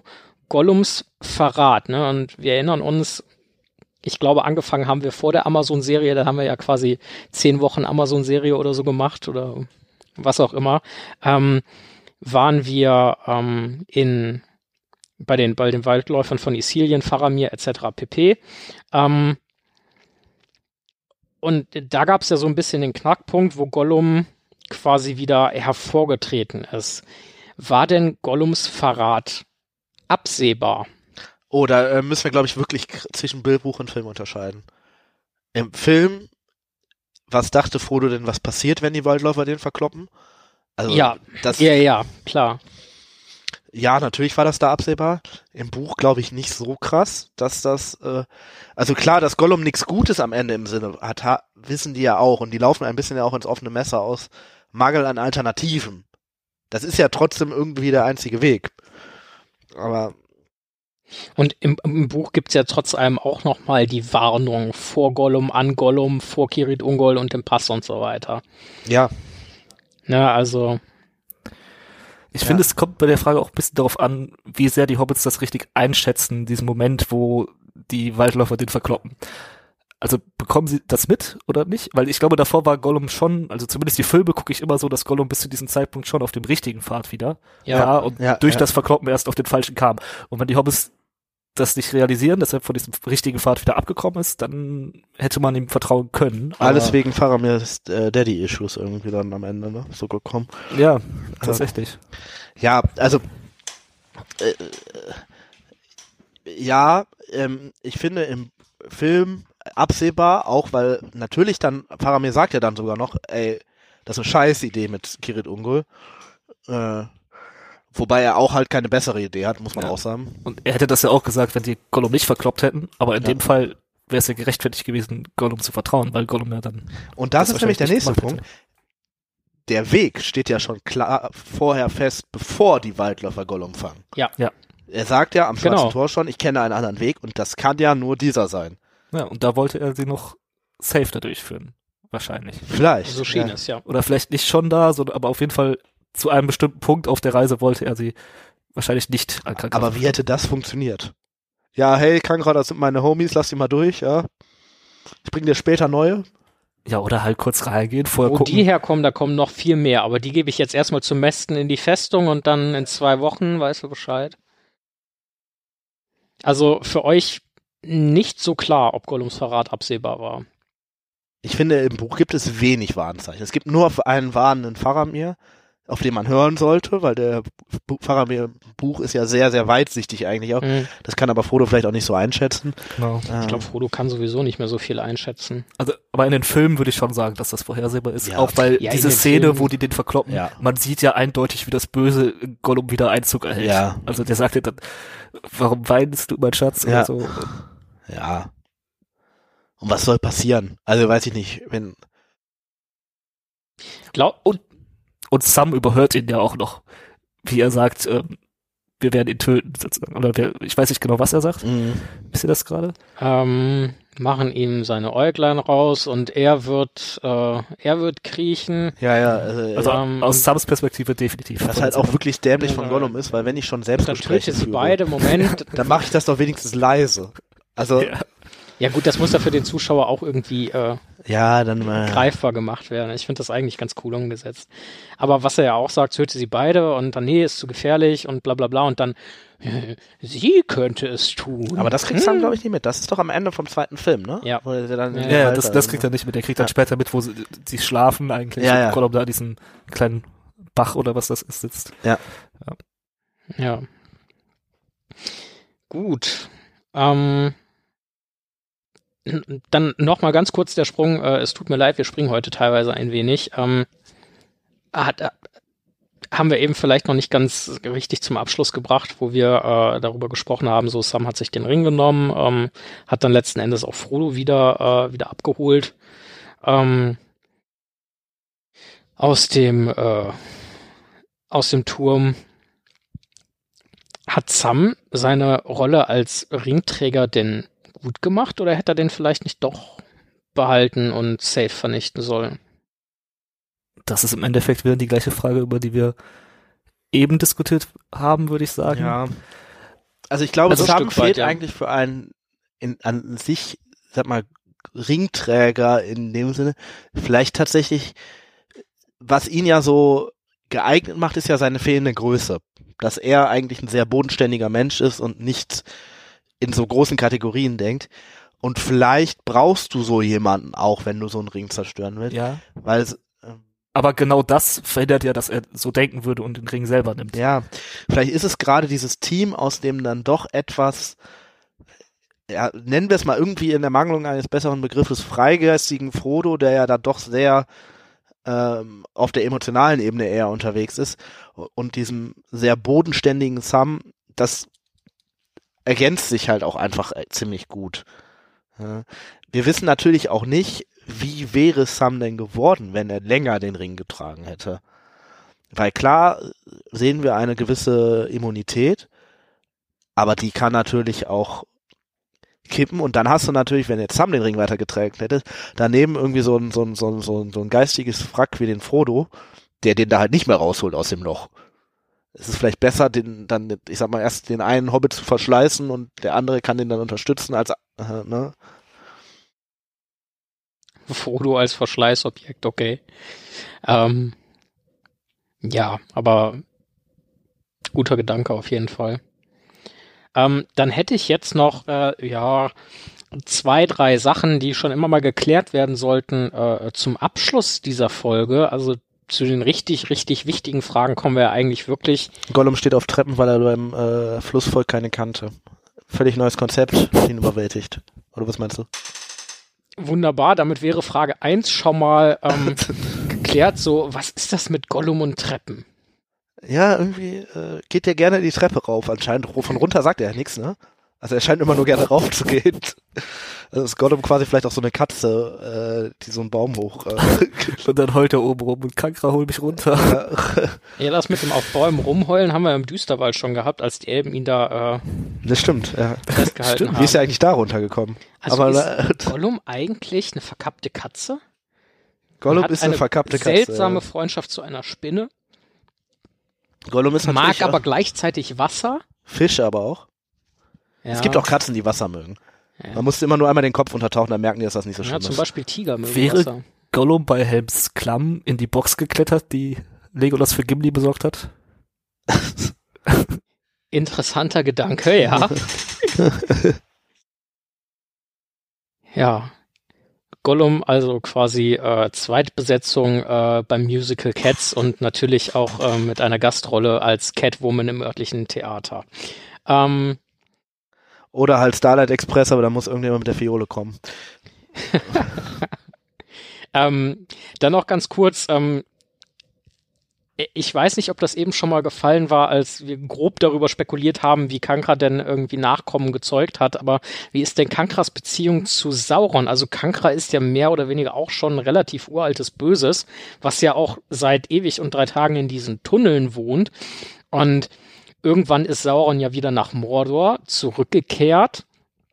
Ist so, die ist da, die frisst da zum Teil seine Orks. Ähm, der wird ja schon irgendwie wissen, dass sie da ist. Wie ist denn so die Beziehung zwischen den beiden? Ja, also grundsätzlich Kankra, ne, hast du jetzt schon quasi angedeutet, war schon deutlich vor Sauron in diesem Ort. Und Sauron, als er da gekommen ist, hat quasi irgendwann mitbekommen, dass sie da ist und sie entdeckt. Und ich glaube, er hat sie dann einfach toleriert, weil er auch den Nutzen gesehen hat daran, die wohnt jetzt in diesem Pass, die bewacht mir da den, So eine Art Wachhund diesen Zugang, quasi, genau, ne? und dann opfer ich da mal die zwei, drei Orks, die der da in der Woche frisst. Das ist für Sauron, glaube ich, nicht so ein erheblicher Preis dafür, Ja, dass das stimmt wohl. dieser Pass gesichert Also ist. man könnte fast sagen, Sauron hält Kankra da so ein bisschen als Haustier. Ne? Also so, oder als Nutztier vielleicht eher. Ne? Ähm, es scheint eine Beziehung zu geben, weil ja als Gollum aus Mordor rauskommt, geht er ja über diesen Weg und wird ja jetzt zumindest nicht direkt von ihr gefressen, sondern Sauron Kann es sein, dass das dann auch eher die Kommunikation quasi Sauron an Kankra über Scheint es Art von irgendwie Ebene zu zu sein, weil geben, der ne? konnte sich ja auch mit Ungoliant ja, verständigen und ist Ja. als Maya vermutlich auch irgendwie er macht da ja irgendwie Melkor direkt nach, ne? mit dieser Spinnenaffäre da, die er hat. Also das scheint es schon zu geben, dass es da eine Verbindung gibt. An sich sind die eigentlich ja unabhängig voneinander. Kankra macht ihr Ding, Sauer macht sein Ding, aber irgendeine, zumindest geringe Kommunikation scheint es dann doch zu geben irgendwie. aber was genau und wie haben wir Ja, also so wie erläutert, ne? Also keinen weiteren Plan. Oder nichts Spezifisches. Und dann, ähm, ja, äh, eine äh, ja quasi Fantasy-Werke übergreifende Frage, ähm, was wir auch alle schon mal geklärt haben wollten und wir werden das heute machen. Wer würde gewinnen? Kankra oder Aragog? Ähm, vielleicht ganz kurz, äh, Aragog ist die große Spinne, die im verbotenen Wald bei Harry Potter wohnt und ein äh, guter Kumpel von Hagrid ist. Oder, Achtung, Spoiler-Alarm, dann ab dem sechsten Teil war. Naja, also wo findet der Kampf denn statt? Im Wald oder in dem Tunnel? Okay, das ist nicht näher definiert, vielleicht auch in der Schwerelosigkeit. Ähm, Das wäre richtig lächerlicher Kampf. Dann schweben die da rum und hauen sich, versuchen sich mit ihren Klauen zu hauen, aber keiner erreicht den anderen, weil äh, das, Aber ich glaube, so oder so ist der Sieger eigentlich ziemlich eindeutig Kankra. Das sehen wir alleine schon daran, dass Aragog halt irgendwann an Altersschwäche stirbt. stimmt, das tut Kankra Und nicht. Kankra ist halt so Kankra ein Dämon, der tausende Jahre alt wird. ja. aber Aragog lässt sich nicht von zwei Zauberern abstechen. Ähm, Ja, aber Weil Wohingegen. Kankra sich zumindest von zwei Hobbits quasi Aber- abstechen lässt. Aragog greift auch zwei Zaubererkinder an und äh, schafft es nicht. Ja, aber nur weil Sie ein Auto die gerettet hat. Ja. Und es ist auch nicht Aragog, sondern es ist seine Brut. Was wäre denn passiert, wenn Und Frodo am Auto gehabt hätten? Also wäre auf der, auf der gewundenen Treppe vielleicht ein bisschen schwierig geworden. ja, und aber ein verzaubertes, das fliegende verzaubertes Auto, Auto. das wäre eigentlich ja. ziemlich nützlich gewesen. Na, das wäre voll Fools. aufwendig. Äh, ah, ich glaube nicht, ob wir da, ich glaube, da sind wir wieder bei der Adler-Theorie irgendwie. Ja, aber da kommen die Nazgûl mit ihrem Fellmesschen und kratzen dagegen die Windschutzscheibe. Nein, aber jetzt mal im Ernst. Ich finde, Thorsten hat gar nicht so unrecht. So mit den Adlern könnte Sauron oder das Böse ja irgendwie rechnen, aber wer würde denn damit rechnen, dass du da mit so einem hellblauen Gammelkar irgendwie angeflogen kommst? Aber was mit dem Sprit? Oder braucht das Auto Sprit? Wahrscheinlich ich glaube nicht. ne? nicht, das ist ja verzaubert. So. Und ich Mordor meine, auch Gefahr von der peitschenden Weide geht in Mordor auch nicht aus, weil die wird im Zweifelsfall selber schon Eingehen? verhauen worden ja, sein. Ja. Ja, aber Kankra oder Aragog? Ich meine so, Also ich bin Team Kankra. Ich bin auch für Kankra, äh, weil sie das die deutlich größere Bedrohung auch ist, finde ich, als eine Spinne, die im Wald lebt und nichts macht. also Aragog ist ja im Endeffekt nur eine große sprechende Spinne und Kankra ist halt von Wesen her viel mehr. Kankra ist halt ein Dämon, zeigt auch mehr Hat auch ein bisschen hint mehr Hintergrundgeschichte, muss man ja auch Genau. längere Lebensspanne, dickerer Panzer im Zweifel. Gut, wir wissen jetzt nicht genau, wie Aragogs Panzerung aussieht, aber Kankra ist stark gepanzert. der das hat bestimmt irgendwie eine Paladin-Rüstung oder so, oder ganz locker. Okay, also Kankra würde gegen Aragog gewinnen. Ja, halten wir mal so fest. Meint ihr nicht irgendwie so Kankra und Aragog, männlich, weiblich, könnten vielleicht so. Und das ist die äh, Düsterwaldspinnen-Lösung. Warum? Ah, Wald. Ist der Düsterwald eigentlich der, der verbotene Wald aus Harry Potter? Das könnte sein. Oder andersrum? Wer dachte, dass es bisher teilweise unseriöse Züge hatte, wird jetzt eines Neuen belehrt. Ähm, Eines schlimmeren. Gut. Ähm, also, ich habe nichts mehr. Ähm, auf dem Zettel steht jetzt, glaube ich, auch nichts Relevantes mehr. Ähm, ach außer Thorstens äh, Osterei. Gärtner tötet Spinne, Osterei. Ähm, möchtest du uns das erklären? Meinst du, es ist dumm von einem Gärtner eine Spinne zu töten, weil die ja normalerweise Schädlinge frisst? Sagst du damit quasi Hobbits sind Schädlinge? Äh, so zerdacht hatte ich das gar nicht. Ich dachte, es wäre einfach nur so vielleicht eine kleine Ironie von Tolkien eingebaut. Oh, da ist eine Spinne, der Gärtner tötet die. Es ist aber eigentlich nur ein äh, unterdimensionierter Kammerjäger. Also, Am Ende war es immer der Gärtner. Okay, wunderbar. Da du dir da anscheinend über den Punkt keine Gedanken gemacht hast, würde ich sagen, ähm, schließen wir die fo heutige Folge dann äh, damit ab. Ähm, wirklich ganz lieben Dank fürs äh, wieder mal rein und äh, zu und zu Ende hören. Äh, uns hat es äh, sehr viel Spaß gemacht, wie eigentlich immer. Und äh, von meiner Seite bleibt äh, zu sagen, äh, lest die Bücher, hört die Hörbücher, schaut die Filme, ähm, tut euch auch die Amazon-Serie rein und vor allem hört die Ringe. Ähm, Tim versorgt euch jetzt noch ein bisschen mit Werbung und Thorsten hat dann noch einen Abschlusskommentar zu machen. ähm, es heißt natürlich nicht hört die Ringe, sondern hört die Ringe. So ist es. Ähm, äh, machen wir nicht das, was wir immer am Ende machen? Fünf Minuten? Ach so, Tatsache, ja. Ähm, gut, dass du mich darauf aufmerksam machst. Das wäre mir beinahe äh, Ist aber durchgegangen. kein Problem, ich mache die Werbung trotzdem danach, freut euch schon. Da wäre der Hobbit fast die Treppe runtergefallen. Ähm, ja, äh, du hattest eben Gandalf schon angesprochen. Also ein Zauberer kommt nie zu spät, ähm, auch wenn er heute fast nicht vorbeigekommen wäre. Äh, ja, welchen Plan hat denn Gandalf gehabt, wie die nach Mordor rein sollten? Ja, Jetzt mal wirklich, wusste Gandalf von Kankra eigentlich? Oder? ja, das muss er ja gewusst haben, weil als er erfahr, erfährt, sie gehen über Kirit Ungol, sagt er ja auch, ich, das ist nichts Gutes, das ist, ist eine scheiß Idee irgendwie. Aber was, was wäre denn sonst sein Plan gewesen? Wirklich durchs schwarze Tor? Also Ja. wie? Oder halt wirklich den ganz langen Weg über Norden rum, weil also Mordor ist ja nicht von allen Seiten abgeschlossen, aber Aber er hat ja auch nichts mitgegeben und so. Ja, also oder es gibt noch mehr Pässe. Ne? Wir wissen natürlich nicht genau, ob es nicht noch mehr Pässe gibt. In so einem Gebirge gar nicht so unwahrscheinlich, dass man nicht doch noch es irgendwo wird, denke ich, irgendwo durchkommt. auch noch einen anderen gegeben haben, den er vielleicht sich auch schon ausgesucht hat. Äh, oder vor Ort gucken wollte, wie ist eigentlich die Lage. Ne? Genau, aber dann hätte er das auch einfach ruhig mal mitteilen können, finde ich. ja, Also, das ist irgendwie so ein Hauptproblem von ihm, dass er viel nicht, nicht gesagt hat. So. Wir gucken mal, wie die Lage ist. Haben wir am Karadras auch gemacht. Ja. Vielleicht hat er auch einfach, also vielleicht gab es ja auch irgendwie ein zweites Moria unter, unter dem Schattengebirge, wo er dann äh, quasi durch wollte. Das ist natürlich noch der nächste Punkt. Was wäre gewesen, wenn äh, Gandalf mitgekommen wäre? Hätten die die Spinne einfach geklatscht? ja, vor allem mit seinen Lichtzaubern hier. Ja, also Gandalf wäre da Zack. tatsächlich sehr, sehr hilfreich gewesen in diesem Tunnel. Das ist keine Frage. Ja, der hätte auch bestimmt Minas Morgul in ein ganz anderes Licht getaucht. Ja, Ähm, wobei man natürlich, also wenn das natürlich, wenn man sich das ganze Szenario, so wie es abgelaufen ist, mal vorstellt, zu neunt wäre es viel schwieriger geworden. Einfach aufgrund der Menge. Und die Präsenz von Gandalf hätte, wäre vielleicht noch eher aufgefallen.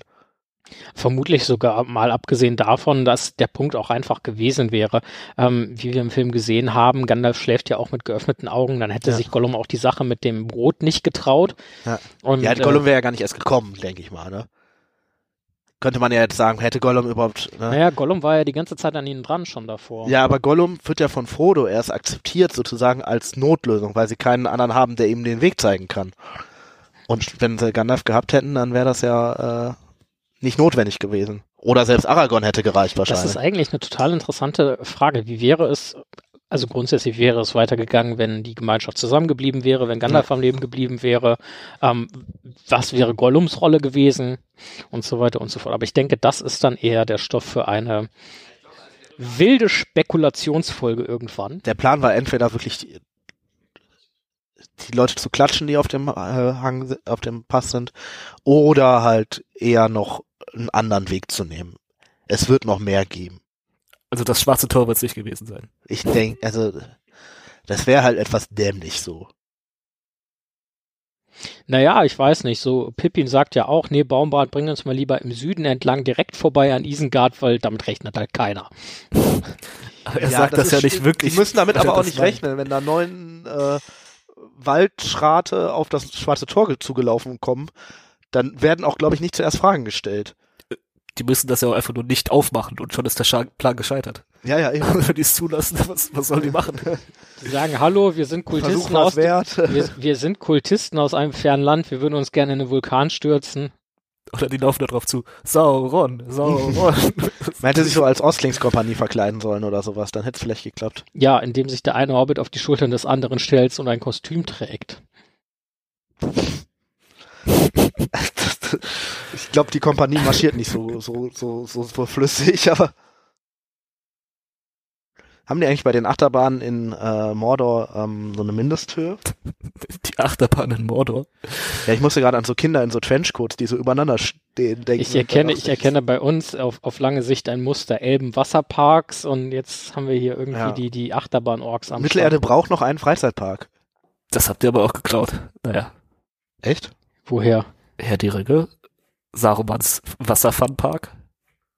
das ist andersrum geklaut. Nein. Natürlich. Hm. Also ich glaube, hier müssen, also hier, also, äh, Müssen wir gleich mal recherchieren. Ja. Ich weiß nicht, also ich habe gehört, Herr die Rönge ist ein ähm, One-Hit-Wonder, aber äh, ein durchaus es gibt noch nicht mal neue Memes. Also, äh, ein, ein, ein, ein sehr kurzes, aber unterhaltsames Phänomen. Und äh, ja gut, also ich habe jetzt wirklich, glaube ich, endgültig nichts mehr. Würde ich mich anschließen. Ich würde noch ein bisschen Werbung machen. Äh, folgt uns auf Instagram äh, und äh, auch auf Spotify gerne. Ihr könnt uns sehr gerne bei äh, Steady folgen und ein bisschen finanziell unterstützen. Da bekommt ihr unter anderem auch das Care-Paket. Ähm, außerdem freuen wir uns, wenn ihr uns auf allen möglichen Podcatchern eures Vertrauens folgt und liked und gute Bewertungen gebt. Ja, und auch beim nächsten Mal äh, wieder reinschaltet wenn es heißt, hör die Ringe. Ein unerwarteter Podcast. Und damit eine wunderschöne Tageszeit und äh, macht es gut. Tschüss. Es könnte auch Nacht sein. Tschüss. Wunderbare Nachtzeit euch. Wie lange ist so ein Tag? 24 Stunden? Ist denn nicht immer Tageszeit? Was haben die Zwiebeln damit zu tun?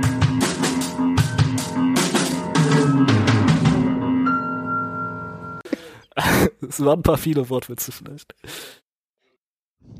Nimmt es auf? Es nimmt auf. Warte. Ist es aufnehmend? Dankeschön. Ist es rückkoppelnd?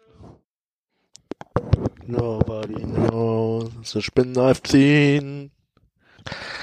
Sag nochmal was. Okay, das, sehr gut. Das Dann haben wir direkt einen Opener für die Folge. nee, sag nochmal was, Thorsten. Äh, hallo, hallo. Was geht da, oder? Spinne, Gankra, Sam, Gärtner. Ich rede ja auch gerade gar nicht. Jetzt habe ich Ausschläge. Ich äh, guck mal, ob ich auch Ausschlag habe, weil irgendwie gegen Ausschlag gibt's ja Salbe, glaube ich. Ja, ja, erstes ist, ist tot. Wie funktioniert dieses Gerät? Ähm, hinten Ah. draufdrücken. Vorsicht, das kommt da, wo du den Finger drauf gehalten hast, raus. Nein, nein, nein. Ach, da vorne kommt's raus. Ja. Er versucht es zumindest.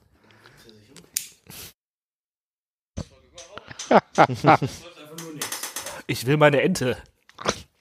Alleine diese, ich schmeckt da kein Es geht Karamell um raus. Spinnen. Ich so, auch nicht. Tim, eher nussig. Ich so, ja, und irgendwie ein bisschen herber. Und Tim, der wahre Kenner, schmeckt da auch Karamell raus. ah, jetzt schmecke ich auch den Karamell. Ja, ja.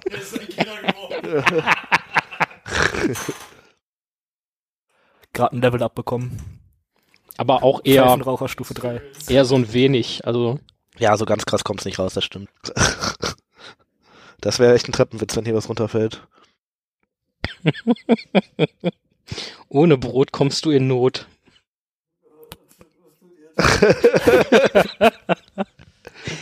wir, wir, wir arbeiten gerade hart an den Outtakes, würde ich sagen. Ich würde vorschlagen, wir kriegen uns jetzt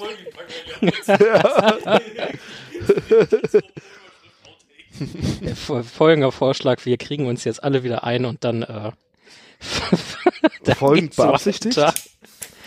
Folgend beabsichtigt?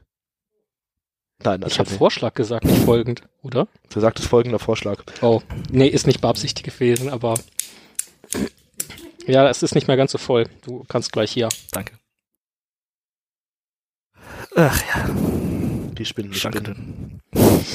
Dass wir damit nichts gemacht haben, Bis jetzt. äh, man könnte meinen, wir spinnen.